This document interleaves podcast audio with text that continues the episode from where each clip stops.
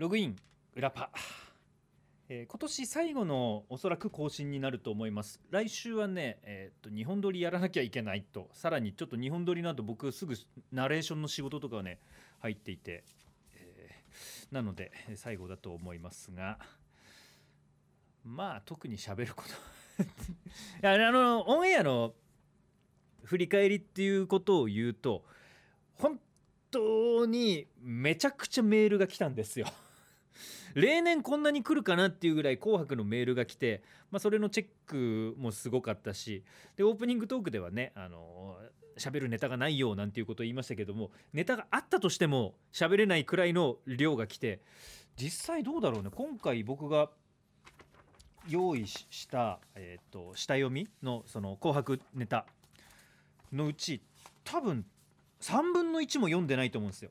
いつもねこの裏パの方では言ってますけれども、えー、とネタメール僕が全部チェックしてまず一次試験みたいな感じでふるいに落とすんですよ。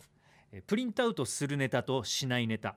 でプリントアウトするのは、えー来たメールから、えーコピペをして個人情報とかを抜いた形でワードとかにね移してでまとめてそれをプリントアウトするんです。全部プリントアウトするともう紙がもったいないのでそれはもうこの SDGs の時代にはありえないわけですよ。でもそう考えたらまあ放送局だけに限らないけど会社って昔から紙とかめちゃくちゃ使ってたよねっていうふうに思う。当時はねそんなに地球環境がとか言われていなかったし別に悪いこと、ね、その当時ね。別に今もじゃあ果たして全部悪いことかどうか置いといて。でもこんなに言ってなかったから昔は一旦全部プリントアウトしてそれをチェックしてボツを決めてとかやってたのをまあそれはややらないと。結構僕はもうこれはね自慢になりますけれども、えー来たものを全部メールするにねプリントアウトするととんでもない量になるからやめようって言って当時この番組のスタッフのデン君に言ってもうプリントアウトしなくていいよって。最初デン君全部プリントアウトしてくれてたの。でも本当にもったいないから SDGs が言われる前から僕は環境問題のことをもう意識高いのでいやいいよもったいないからっつって。でもそれだけね多くのものを送っていただいて本当にありがたいんですが。でコピペしてプリントアウトするんです。でプリントアウトした中から絶対に読もうっていうのには色ペンをつけとくんですよ。であの、まあ、今回も結構あったんですけどかぶりネタとかこの人のネタをポンポンつな続けた方が面白いとかそういうのもあるんでそういうのには番号とか振っとく。でそれは大体読まれる。でも事前に用意してたものが全部面白いかっていうとそうではないのでだいぶ余白みたいなのを作ってその時目に留まった収録中にのとかなんかハマってその前の例えばお便りのコーナーとかオープニングトークとかでハマったのがそういえばあったなと思ったらそれを放送中の曲がかかってる間とか、まあ、ネタの SE の間とかに探して読むようにするとか、まあ、してるわけですよ。だから多めに準備はしているものの今回は3分の1も多分読んでないっていうぐらいたくさん来たしその中で面白いネタがたくさんあった。だから来週もぜひ楽しみにしていただきたいですね。あーだからそっか。来週なこの裏パができればこの没ネタというかね惜しくも放送に使われなかったのの、えー救済みたいなのができるのか。ちょっとなんか来週できいやでも厳しいだろうな来週。2本取んなきゃいけないし、うん、年明けたらでもネタ死ぬかな。年明け1回目の時にお焚き上げって何日でしたっけ？大体。1月の10日か最初の放送が1月の8日の夜だからまあなんか的な感じでお焚き上げ的ななんかのでちょっとやりますか。うん年明けに。これ実は読めなかったんだけどみたいな。であれは使えないけれどもね効果音は。うん。っていう感じにしましょう。はい。もうあっという間に終わあでもそんな話をすればよかったのかな？オープニングトークで。今年1年。でももう一週の放送あるからな。うん。なかなか悩ましいのめいにね言っていい雰囲気にはなってるじゃないですか。世間的には。うちの会社はまあ忘年会なんていうものはないし。もともとあったのかな？部ではねないんですよ。うちの部は、えー、と飲み会ってそのコロナないとしてね。コロナが関係ないとしても忘年会はねないの。で、えー、と新年会もない。基本あるのは送別会。誰かがいなくなる。でしかもそれをアナウンス部単独でやるっていうことはねもうここ最近はない。アナウンサーみんなさ仕事の時間がバラバラじゃない。なので結果そんなに人数が揃わないとかみんなのスケジュールを合わせるのがきついので、えーと、アナウンス部は編成局っていうところに入っているので編成局全体の送別会とか歓送迎会っていうのがあるぐらいかな。僕が入社した17年前からもう歓送迎会しかなかったかもしれない。新年会やった記憶がない。忘年会も。うん。なんか今年はね忘年会をやるところもだいぶ少ないよって。もちろんコロナもあるけど。でも一回このコロナでそういう世界を知ってしまったらもう復活しないような気がするね。仲いい人たちだけでやればいいんじゃないとか。会社の中でも別になんか忘年会って言ってやるとみんな行かなきゃいけないの？みたいなのからスタートするから。まあそうじゃなくてね。僕はまあどっちにしても会社の中で仲いい人がいないので そ、うん、誘われることもないんですけれどもねっていう、はい、じゃあツイキャスいきますかえー、ちょっとねあれなんかツイキャスの表示が変わったな。インカメラってこれどうやってやるんだ？全面カメラ。あなんかアップデートされてる気がする。今までと変わりました。じゃあいきます。年末の金曜日。ちょっとだけ。ツイキャス。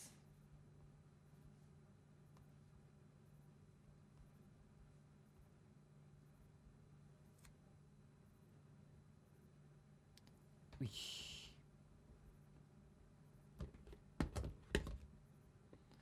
始めました。なんか暗いな今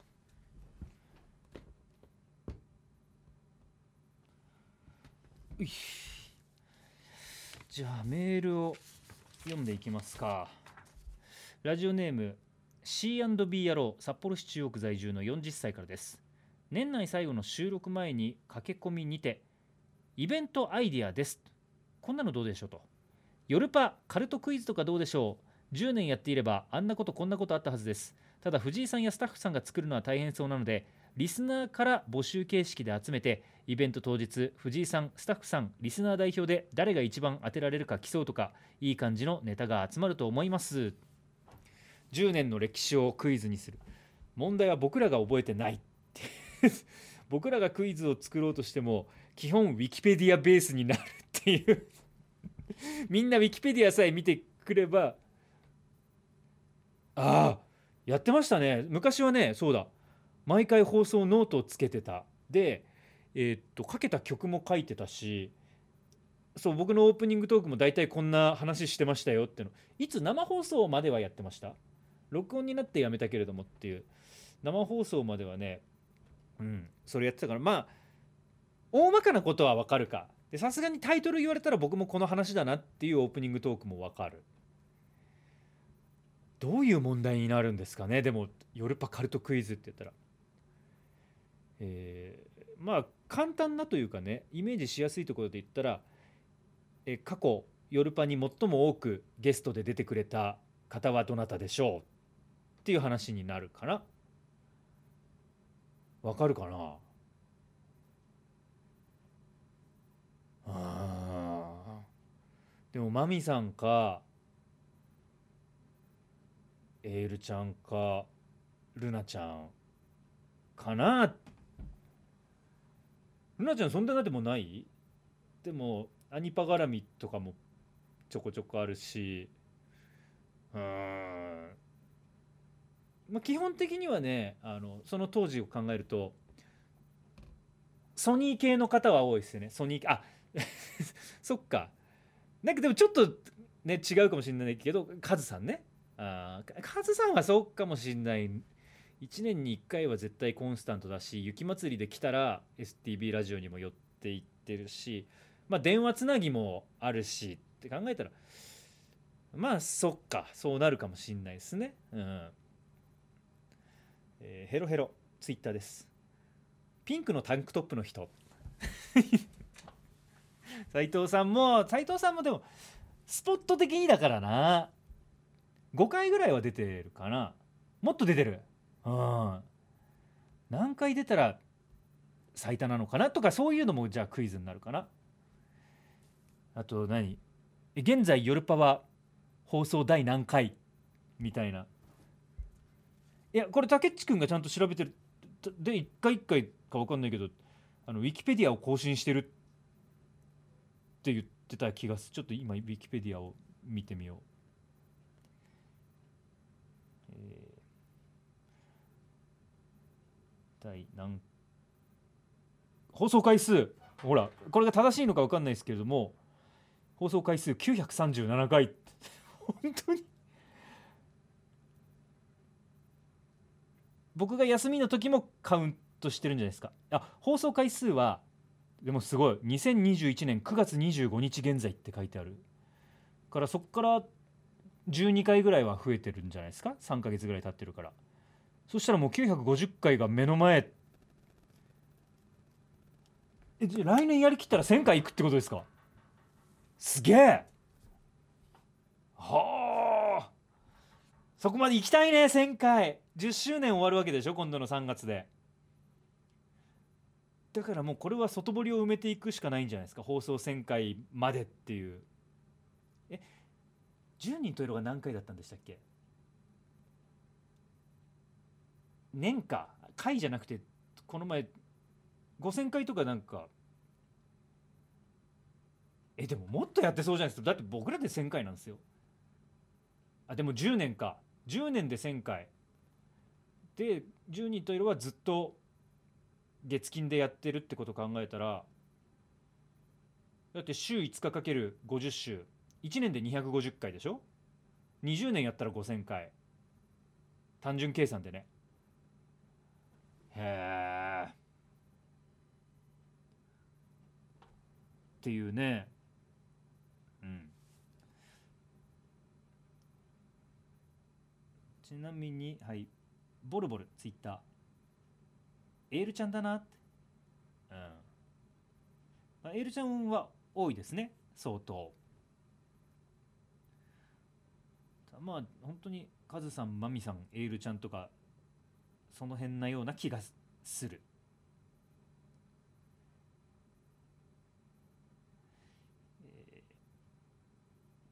ハーラディン。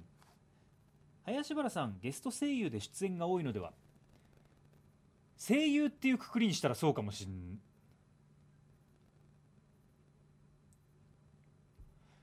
コメントゲストそのインタビューじゃなくてコメントだけだったらマレータそう内田真彩ちゃん。でもさ2桁は言ってないですよね。2桁言ってる？もうでもでもコメントもゲストも合わせたらやっぱりエルちゃんとかの方が多い気がする。まあそれはさすがにね北海道なんでね。まあゲスト声優林原さんも本当にあんなに長くたくさん出ていただいてありがたい限りで。っていうね、えー、コスモス4択形式がいいかもしれません。でもねこれね4択にするとねなんつうのかな。うん。4択問題もあってもいいんじゃないかな。で4択にしないと何が困るかっていうとあのホワイトボードにとかね画用紙にボケたいっていう参加者もいるわけですよ。でそこに命を懸ける人もいるのでだからやっぱりまあ自由回答が基本的にはいいから。でもそのイベントはまあだからヨルパのファンイベントだったらいいよね。例えば中島公園のドキドキとかでそれをやるとヨルパを知らない人はちょっとどうにもならないので、えー、ヨルパのファンイベントやってそれっていう、はい、あとファファンイベントって今ねこれツイキャスを15人ぐらい現状は見てくれてるんですけれども、えー、ファンイベントとかやったら参加してくれる方はいるんですかね？ちょっとお金はと取るっていう言い方あれですけれども運営費とかなんか小物用意するとかはしたいしえオンライン上だったらまあ場所代はいらないけれどもできれば対面でどっか使ってやりたいじゃないですか。だからまあ参加費はいくらぐらいかい？できれば1200円とかなんかそれぐらいにしたいですけどね。うん。で来て、うん、当日お店でワンドリンク頼んでもらうぐらいの。なんかそういうの。曜日によっては行くよってパンダ。ヘロヘロ。前もって言ってくれたら有給取るよ。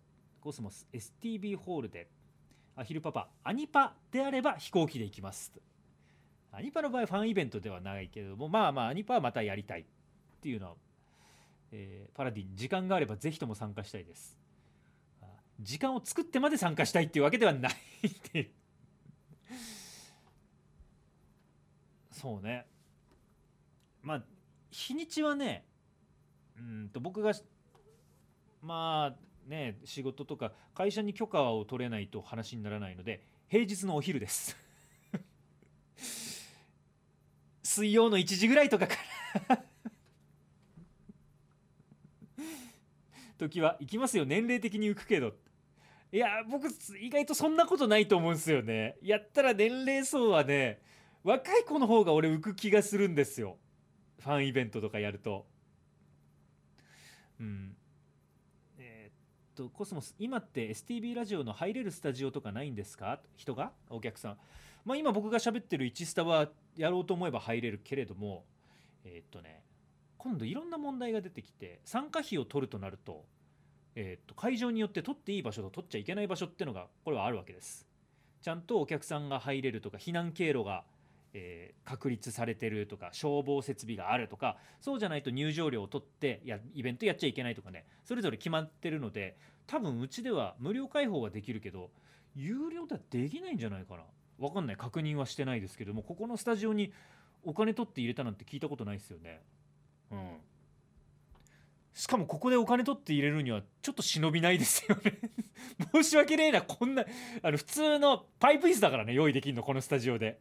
それに1200円とかちょっと映画館みたいなふかふかな椅子だったらいいんですけどそんなのはないので。うん。そうね。アヒルパパ来た。水曜の1時なら関空から日帰りで行きます。新千歳空港は LCC で来てもあのちょっと離れたターミナルとかに移動させられないからね。ちょっと1階と2階みたいなあのチェックインカウンターが違うってのはあるけれどもでもそんなにあの関空の第3ターミナルみたいなところとかあのちょっとバスで行くねところとか成田の第3ターミナルとかそういう感じではないので、まあ、新千歳はだいぶ来やすいかな。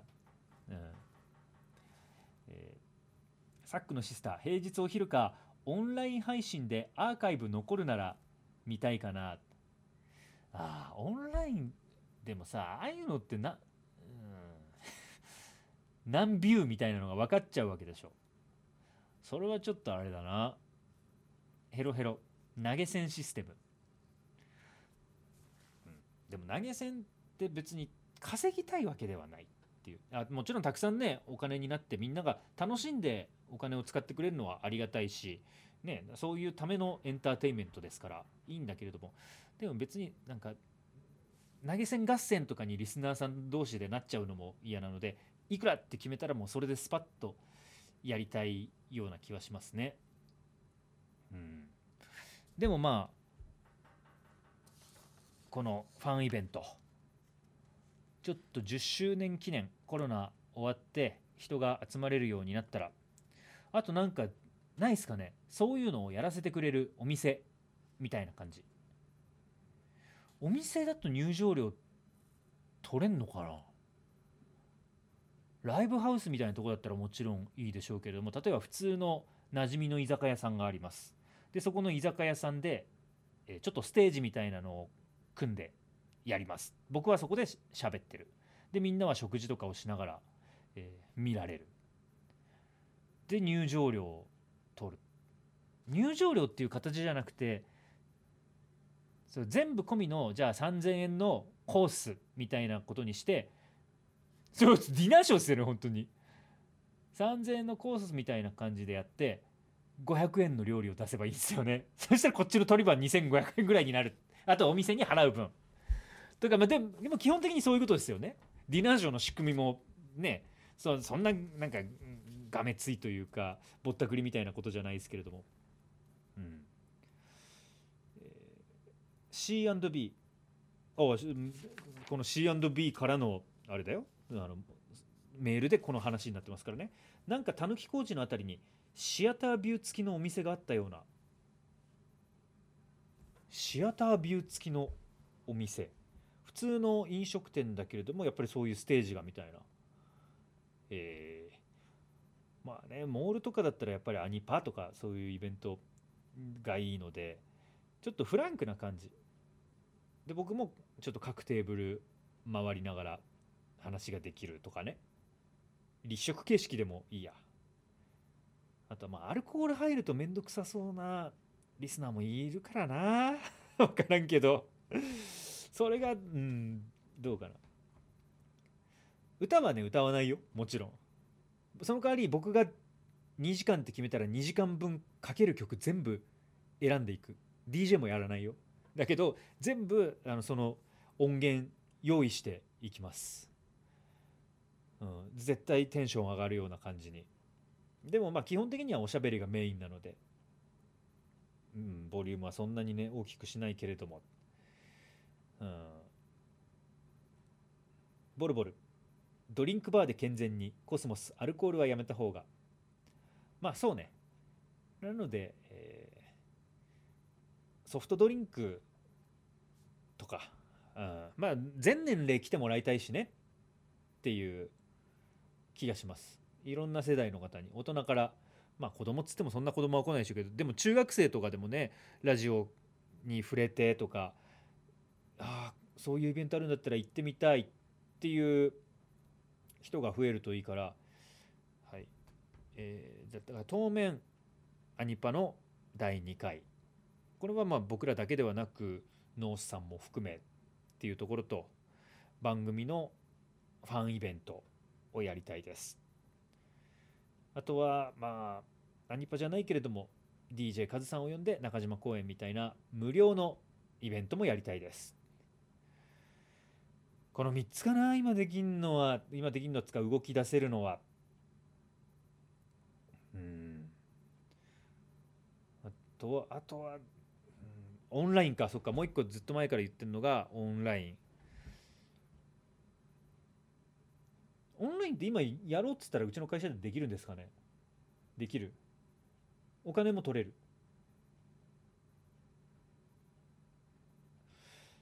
一回やってみます？なんか10人ぐらいしか集まらない可能性もあるけれども。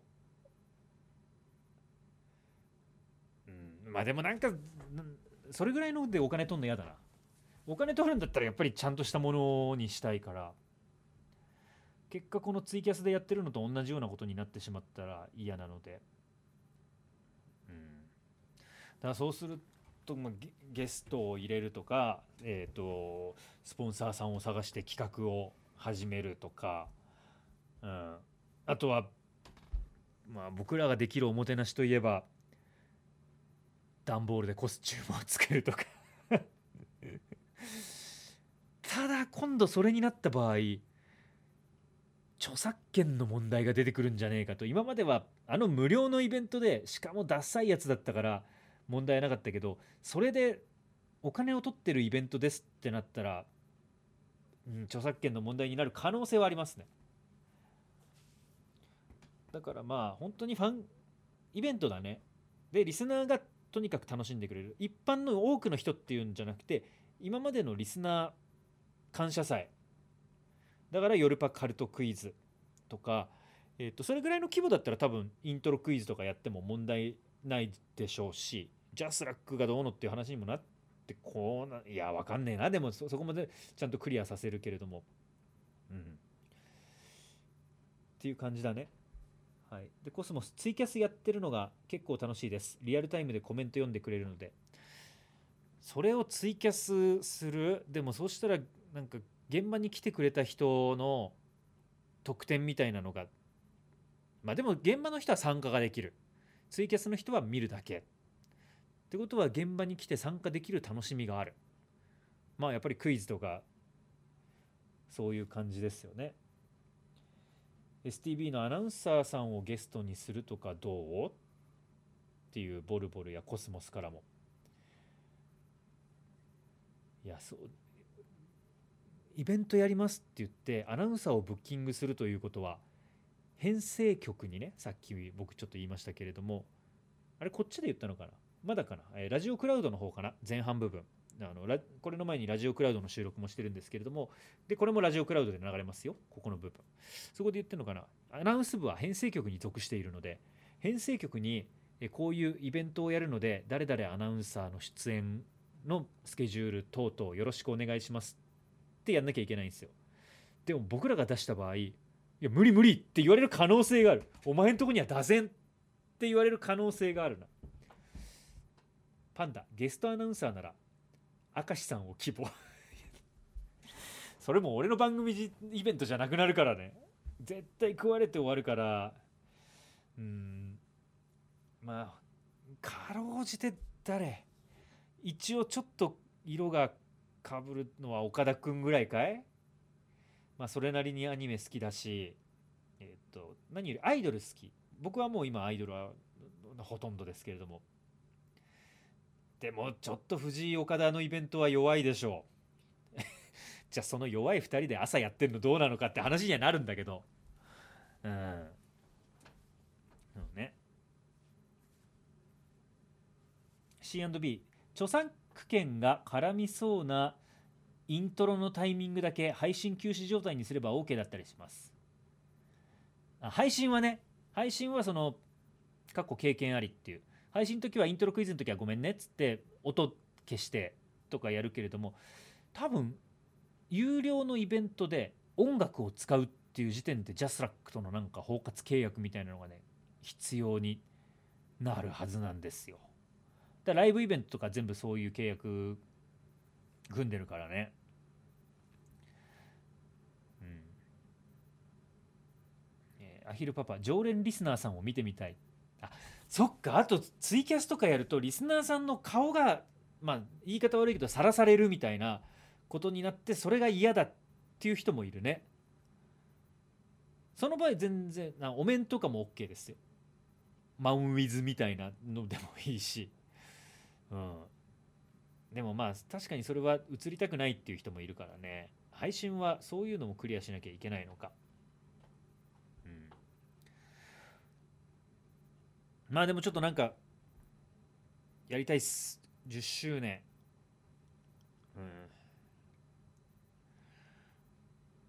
うん。うんね。ずずっとこの1年ぐらいやりたいやりたいと言いながらやっぱりコロナの行ったり来たり感押し引きで進まないところはあるけれどもやれることからやらなきゃいけないってことを考えるとオンライン？じゃあ年明け藤井幸太郎動きます。とはまあちょっとなかなか言えない。でもなんなんか一個出しましょうか。企画書。あれ？ネスモがうんとは言わないんですけどあもう出した。動いてる。てる。僕も初めて知りました。あそうですか。はい。っていうことだそうです。ちょっと具体的あえっとかっこ注釈として期待させるような言い方するのはやめてっていうことなので分かった。出しました。ただそれがどうなるかはもうもちろんあの僕らだけの話ではないので多分同じようなオンラインイベントやりたいっていうのは他の番組も思っていることでえじゃあ全部が一斉にできるわけではないと。全ては姉様の企画書の出来次第それにかかってるっていう。いやいやそうじゃない。ねそれはもういろんなタイミングがあるからね。うん。なのでじゃあ言うけど一応僕も出したんですよ。僕はなん僕はねあのオンライン僕は自分が出した分は言いますけれども、えーオンラインファンミーティングみたいなことファンイベントは出したけれども多分これ2の矢3の矢を打たないとダメだなっていう感じにはなってるのでそれはちょっとまた考えますが、えー、と今日の収穫 とりあえず何かしら動いてはいますと。それが身になるかどうかはそれはわからない。それは何にせよ同じ話です。なのではい。まずはまあ雰囲気的にはね大きなのっていうよりは、えー、できそうな現実的な小さなところからということにはなりますが、はい、なのでじゃあ、えっと、リスナーさんに送っていただきたいものはそういうイベントができそうなお店協力してくれそうなお店そしてイベントをやった場合はえいくらまで出せるかっていうこととスポンサーさんの当てがありますよっていうことと えっと私は俺は何人連れて行けますよ？とか何人、えー、ネットに誘導できますよ？っていうのをね全部。コスモス。ちなみにプレゼント持っていくのはダメですよね？持っていくっていうのはどういうことですか？みんなでプレゼント交換しましょうよ？っていうので持っていくっていうことなのか？これをリスナープレゼントに使ってくださいって持っていくのか、えー、藤井さんに個人的にとか番組に個人的にとかそういうことですか？うん。まあそれはねえっとダメとはまだ言えないっすね。その時の状況にもよるので、えっと、事前相談をしてくださいっていう感じになるかな。でそれによってもしかしたらリスナーさんからのプレゼント争奪なんとか大会みたいなのが実施できる可能性もあるからね。うん。それはちょっと事前に相談をしていただきたい。当時1ヶ月以上前に日程もらえれば休み希望出せます。あまあそうだね。日程はね早めに早めに、うん、言うのが大事だってことは分かっておりますので。なんかちょっとねえー、っと片岡さんとかにも声をかけるっていうね。そっちとなんか片岡さんゲストにとかそういう感じもありえるかもしれない。はい、あと道内道内在住のあのアーティストの方とかね。そういう感じだったら、うん、可能性は。あとはまあネットだったらねオンラインでカズさんにとかもまあまあまあ。まあちょっと今日はじゃあ年内最後のツイキャスということで少し前向きなどうなるかは分からないけれどもそういうことを考えてますよとかね。少しずつですけれどもエンタメも動き出してますよなんていうところではい。締めますか、えー、来週はちょっとツイキャスおよびラジオクラウドはおそらくお休みになると思います。収録が立て込んでいるので。はい。でも放送は普通に来週あるのと、えー、1月1日元日の夜もありますので。でその元日のお知らせも明日、えー、このツイキャス的にはねラジオクラウド的にはすでにもう放送になっている昨日とかねこの前の土曜日18日の土曜日の放送でしておりますので聞いていない方はぜひラジコタイムフリーなどでもお聞きください。